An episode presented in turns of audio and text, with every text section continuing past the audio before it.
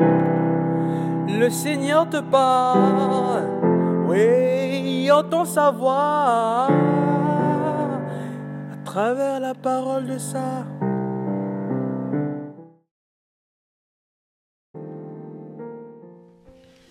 Bien-aimés dans le Christ, face aux multiples crises d'adolescence de nos parents, l'attitude de Marie est un exemple pour les parents et les éducateurs aujourd'hui.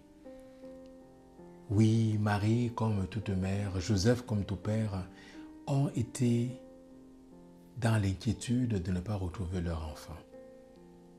Lorsque nous avons la disparition d'un enfant, nous sommes dans la panique. Joseph et Marie ont paniqué. Jésus, tout comme un grand ado, grandit et puis euh, répond à ses parents, ce qui pourrait parfois questionner. On voit bien que le Christ a partagé notre condition humaine, excepté le péché, dans le sens qu'il a été adolescent, il a répondu à ses parents. Pourquoi me cherchez-vous? Ne saviez-vous pas que je dois être aux affaires de mon Père? Quoi qu'il en soit, Marie méditait tous ces événements dans son cœur face à son enfant, son bébé, devenu un adolescent, grandissant, devenant tranquillement adulte.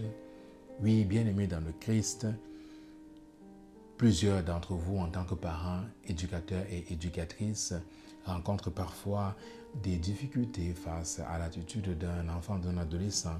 Alors la figure de Marie et de Joseph nous est donnée aujourd'hui comme des exemples. Demandons au Seigneur par Marie par Joseph la patience, l'amour de nos adolescents. Peu importe leur manière de répondre, leur regard sur le monde, leur opposition, Marie, à partir de son cœur, dans son cœur, méditer ces événements et elle est pour nous un exemple. Elle peut nous accompagner, nous aider, comme parents et éducateurs et éducatrices, à trouver les bons mots la bonne attitude, parfois le silence, parfois le bon regard qui interpelle l'enfant, qui interpelle l'autre, qui interpelle l'adolescent, demandant la foi, l'espérance et la charité. Amen.